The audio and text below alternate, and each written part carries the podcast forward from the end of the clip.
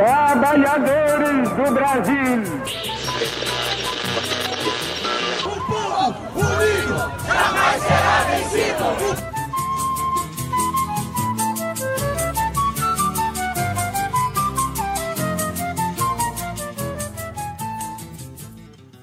Bom dia, boa tarde, boa noite ou qualquer horário que você esteja ouvindo. Aqui está começando mais um episódio do podcast Papo Reto na Escola com os professores Michael e Marcelo e com os alunos Pedro, Arthur, Dylan, Cão, Felipe, Breno, Manuela e eu, óbvio, né, Gabriel.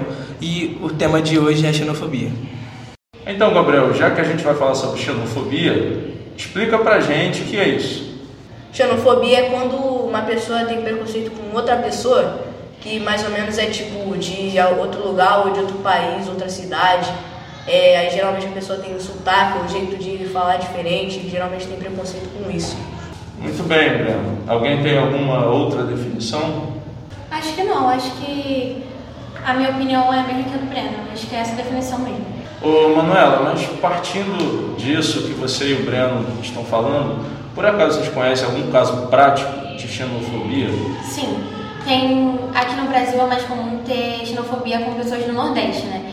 E aqui no Rio tem muita gente que tem preconceito por conta do sotaque ou de gírias que tem lá. E aí quando vem pra cá acabam sofrendo preconceito por formas de falar, ou formas de se vestir, ou coisas genéricas desse tipo. Muitos apelidos também se encaixam na xenofobia. Muitas pessoas botam apelido nas outras por conta do lugar de onde ela é, de onde ela vem. Tem o sotaque também, então. Tipo assim, às vezes tem pessoas que se vestem de uma forma meio, sei lá, e começam a falar, nossa, tá igual um paraíba, nossa, tá igual um nordestino, querendo meio que inferiorizar a pessoa. É, isso que você está dizendo chama estigma. Isso. Você cria um estigma sobre determinadas pessoas, não é? Por conta do local onde elas vieram. E isso fica no imaginário das pessoas, como se todo mundo fosse igual, como se todo mundo partilhasse de um, determinado estereótipo que é construído justamente para ridicularizar. Isso do, do estereótipo, a minha mãe é da Bahia. É quando ela veio para cá, pro Rio, para conseguir trabalho, ninguém queria aceitar ela em trabalho nenhum. Porque já estavam com o estigma na cabeça de que ela, ela era nordestina e ela era burra. E ninguém queria aceitar minha mãe em trabalho nenhum. Até que um dia minha mãe conseguiu um trabalho, mas era trabalho de faxineira, porque eles achavam que minha mãe só conseguia trabalhar de faxineira. Aí depois minha mãe conseguiu emprego, aí hoje está no emprego melhor. Mas quando ela chegou aqui, ela sofreu muito porque ela não conseguia arrumar emprego. Às vezes concordo com o Gabriel, porque às vezes também tem pessoas e empresas que não aceitam pessoas da Bahia por falarem, ah não, porque são preguiçosos, estereotipando. É porque tem muito desses comentários falando que pessoas nordestinas são preguiçosas porque dormem na rede. Também tem um negócio que fala que todo carioca é ladrão ou é malandro, coisa assim. Sim, é um estereótipo ruim também do carioca, né? É, mas já que a gente está falando do estereótipo, vocês acham que lá no Nordeste as pessoas são iguais? Pra, por exemplo, a gente está criando aqui um padrão, né? Criando é, em, no Sudeste se cria um, um padrão e esse padrão passou a se chamar o nordestino.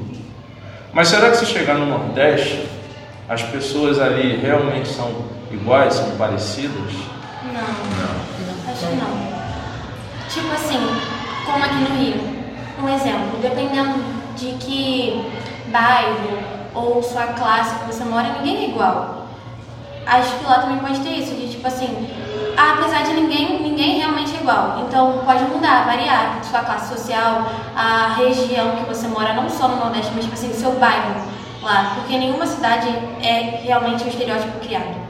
Então, sabendo disso que a Manuela disse, há muitos estereótipos são criados no Nordeste, sabendo que muita gente vive na área rural e é muito difícil de pessoas estudarem e elevarem seu conhecimento. Então, é, as pessoas criam um estereótipo que, tipo, que todo nordestino é burro, que o nordestino não, não é inteligente, que o nordestino não sabe falar.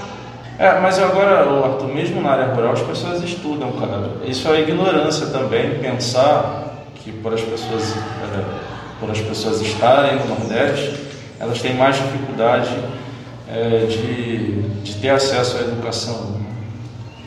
Inclusive isso está sendo amplamente discutido agora, porque nas eleições é, associou-se a imagem do nordestino ao analfabeto. E isso fez aumentar o preconceito. Isso aumenta o preconceito. Assim, só puxando o que a Manuela falou, de que ninguém é igual e tem suas classes diferentes. Assim, no Nordeste você vê uma diferença entre quem mora no centro, quem mora no interior e quem mora na capital. Você percebe que normalmente quem mora no interior tende a ser mais puxado para o estereótipo, justamente porque quando sair para o interior, você vai conhecendo uma outra parte que é menos, menos favorecida na questão monetária, do, das, das verbas, enfim. Por isso que tem todo esse estigma sobre nordestino ser burro e ser pobre, porque eles sempre falam do mesmo tipo, do, mesmo local das pessoas, que é sempre o interior, que é sempre o centro, aquelas cidadezinhas pequenas, que também isso acaba sendo um estereótipo, porque existem as classes sociais também no Nordeste. Alguém de Salvador não vai ser igual a alguém de uma cidade do interior. Justamente por isso que a Manuela falou. A Gabriel, isso acontece no Sudeste também. Né? A gente tem Minas, por exemplo, que é um estado enorme. Então você vai ter gente de todos, todos os tipos de classe em todos os lugares. Por que, que a gente se concentra no Nordeste? Por que, que se fala do Nordeste, especificamente? É porque, assim, a gente está falando do Nordeste justamente porque aflorou muito nessas eleições. Porque são burros porque não votaram em certa pessoa que alguém de um outro estado votou.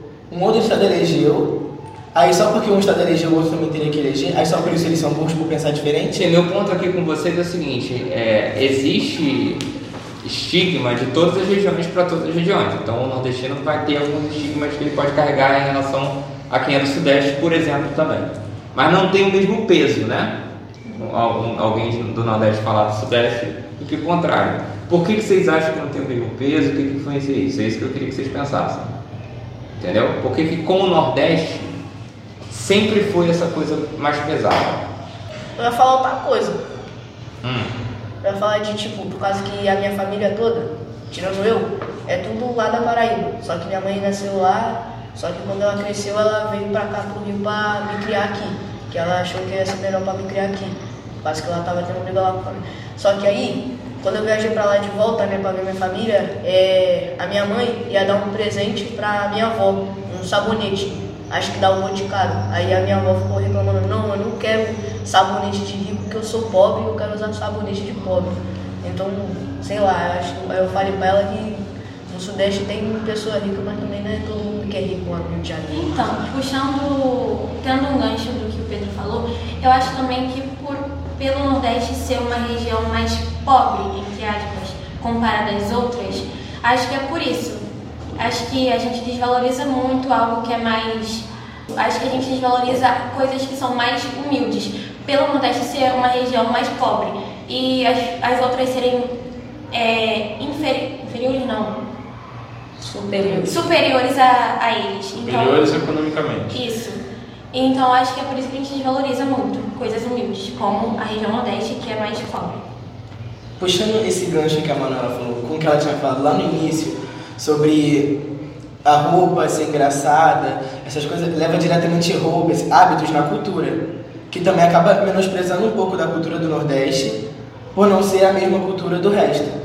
Então, assim, eu acho que a cultura muito, do Nordeste foi muito marginalizada durante muito tempo, os hábitos foram marginalizados durante muito tempo e hoje fica esse preconceito com esses hábitos e com essa cultura justamente por todo esse preconceito que veio sofrendo durante muito tempo. Mas isso aí que você falou é muito importante, Gabriel. Você falou, você falou da cultura, dos hábitos, né? E que, de certa maneira, foram marginalizados, foram estigmatizados também, junto com a imagem das pessoas que vêm do Nordeste. Mas isso aí é um processo. É um processo que é, basicamente começa depois que se inicia a industrialização mais maciça aqui no, no Sudeste e as pessoas do Nordeste passam a migrar para cá para tentar arranjar um emprego, para tentar melhorar suas condições de vida, como acho que vocês falaram, tanto você, Gabriel falou, quanto o Breno falou, como é a história de muitos. Muitas pessoas vêm para cá e a partir dessas migrações inicia-se um, um, processo de, de, de, de marginalização, de, de, estigma da figura do, do nordestino e, e começa esse, esse, preconceito que vai se transformando de fato na xenofobia. A xenofobia é um preconceito, né? Mas mesmo com essa marginalização toda que o Nordeste sofre, eles ainda continuam sendo um povo, um povo guerreiro, um povo lutador, um povo feliz ainda por cima. Que tem coisa lá que eles fazem que eles não fazem aqui não. Tipo, lá o negócio lá que eles falam, o arraiar lá que pega, sei lá, um negócio grandão, fica girando, que é um negócio legal. Fugindo também um pouco do que a gente estava falando agora sobre os estereótipos, eu acho também que a nossa ignorância vem muito de influência. Porque desde pequena eu já escuto é, estigmas desse tipo. Então acho que é muito influência, às vezes por, pela pessoa não ter tanto conhecimento e achar que isso, que esse tipo de brincadeira é normal, a gente acaba desenvolvendo esse preconceito. Mas mudando um pouco do, da xenofobia com o Nordeste, também a xenofobia dos outros países com o Brasil. Inclusive está acontecendo muito no futebol, principalmente que vai iniciar a Copa do Mundo, que durante os jogos lá que estava tendo antes da Copa, das seleções, estava tendo lá que os jogadores do Brasil faziam gol, aí quando eles iam comemorar jogavam banana, jogavam essas coisas. Que acho que é mais racista do que xenofóbico, mas também segue um pouco para xenofobia. Puxando também outro gancho sobre o que o Breno acabou de falar, realmente tem a ver com o racismo, mas também um pouquinho da xenofobia. Porque lá fora, o estereótipo do Brasil é que a gente vive na selva, é que as mulheres aqui são todas corpudas ou têm um corpo maravilhoso, entre aspas, que eles é, padronizaram e acabam achando que a gente é meio que a gente é meio burro por não ter ensinos no nível deles, sendo que o nível deles às vezes é até menor, do que o nosso. Sim, isso aí é importante. Eu quero que vocês entendam que há uma, uma ligação, não uma ligação direta, mas há uma associação entre é, você migrar, você sair de uma determinada localidade e você, a partir daí, desenvolver um processo de xenofobia. É o que está acontecendo, por exemplo, com os brasileiros, como vocês falaram, e normalmente isso acontece nos Estados Unidos e na Europa, que são as áreas onde os brasileiros procuram para viver. Mas já aconteceu em outros lugares. Houve um momento, especialmente na década de 90, iam muitos brasileiros tentar a vida no Japão, por exemplo, e lá eles também sofriam muito preconceito.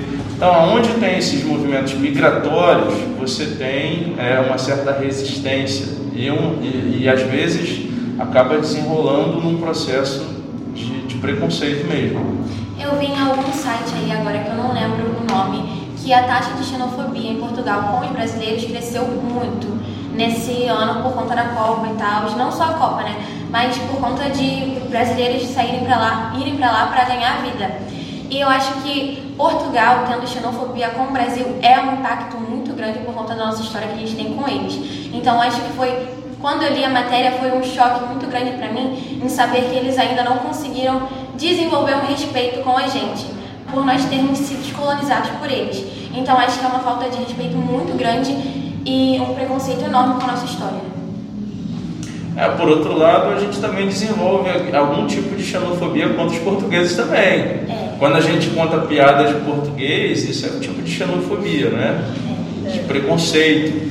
E aliás, a imagem que se tem do português é a do cara que é o dono da padaria, né? é o Manuel Joaquim.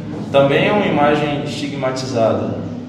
Então, é um... Esses apelidos de, esses apelidos de nacionalidade também tem o alemão que o pessoal fala. Só puxando esse gancho que ele falou, mais puxado para o lado do racismo do que para a xenofobia, que é assim, entre si, uma pessoa, uma pessoa do Nordeste e uma pessoa do, do Sudeste. Uma tem preconceito com a outra. Uhum. Sendo que, tipo, uma discrimina a outra por uma característica ou não sei o quê. Mas se as duas saíssem do Brasil e fossem para os Estados Unidos, por exemplo, as duas iam sofrer do mesmo jeito, porque foi o que você disse na, na aula de história, que ninguém no Brasil é, é 100% de uma etnia, que o Brasil é uma mistura, é todo mundo misturado, cachorro vira-lata. Então, do mesmo jeito que alguém do Sudeste sofreria, alguém do Nordeste também sofreria, estando lá fora na mesma situação. Sim, e não é nem por uma questão racial também é por uma questão do local onde você veio. Você veio de um país né, em, em, em, processo de desenvolvimento ainda. E aí você vai para um, um país que é considerado desenvolvido, as pessoas sentem uma certa repulsa, especialmente porque a ida dos brasileiros para lá muitas vezes é utilizada como justificativa pelo desemprego. Então muitas pessoas culpam os brasileiros ou as outras pessoas que migram para a Europa, para os Estados Unidos, por estar gerando desemprego lá, porque segundo eles, os brasileiros e os outros aceitam determinados postos de trabalho e isso diminui a oferta de trabalho lá. Então, puxando o gancho que o Gabriel falou sobre pessoas de duas regiões diferentes terem o mesmo impacto de xenofobia lá fora, eu acho que por isso a gente deveria estudar mais e acabar com essa ignorância para poder se unir, para a gente né, ter noção do que realmente acontece, para a gente parar de se inferiorizar um, entre, entre a gente, para a gente ter noção do impacto que a gente vai sofrer lá fora. Porque o mesmo, a mesma preconceito que a gente tem aqui dentro, a gente tem lá fora, com duas pessoas de região diferente, mas sofrem o mesmo preconceito. Então não tem porquê a gente da mesma nacionalidade se inferiorizar aqui dentro do nosso país. Concordo com o que a Mana falou, que a gente deveria se unir e a gente, a gente mostrar que a gente não é esse, não é isso que eles falam lá fora e que a gente lutar para que esse preconceito acabe contra nós e contra outros países. Rapidinho sobre essa questão que vocês estão falando de igualar preconceito, né? Assim, a pessoa do Sudeste e a pessoa do Nordeste vai sofrer igual lá fora.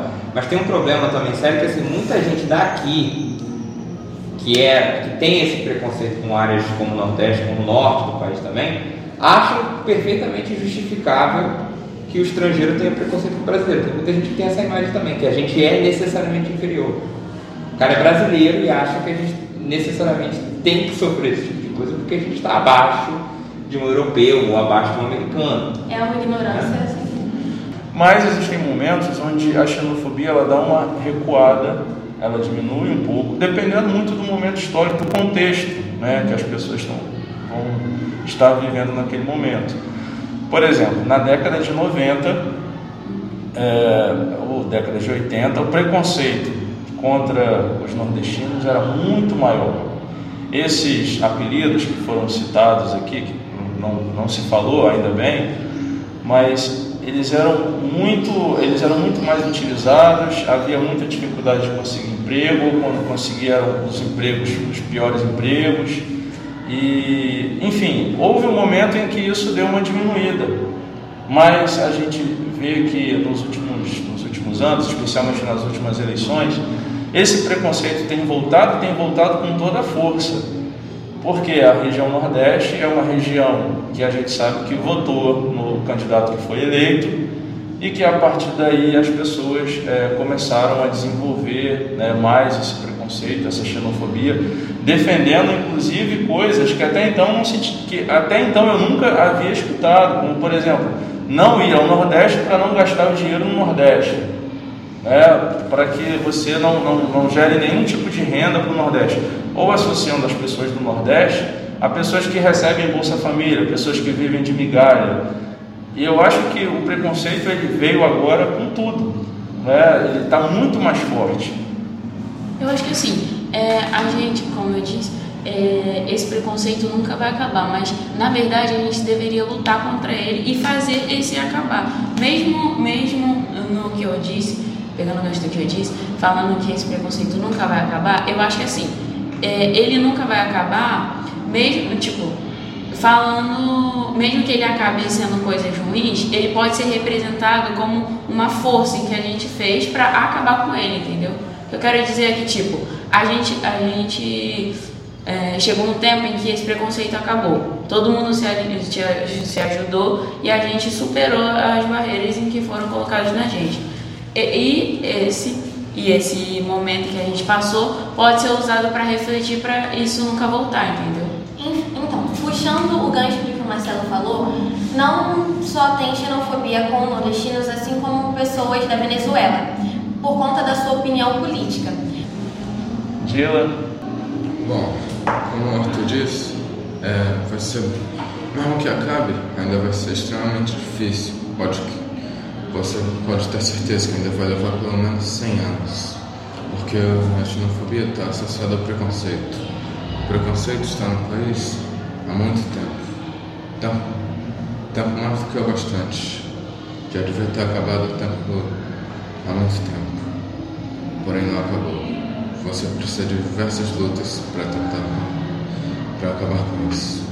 Então, gente, esse foi o nosso episódio sobre a xenofobia. Espero que vocês tenham gostado muito. E é isso. Se encerra aqui o nosso podcast.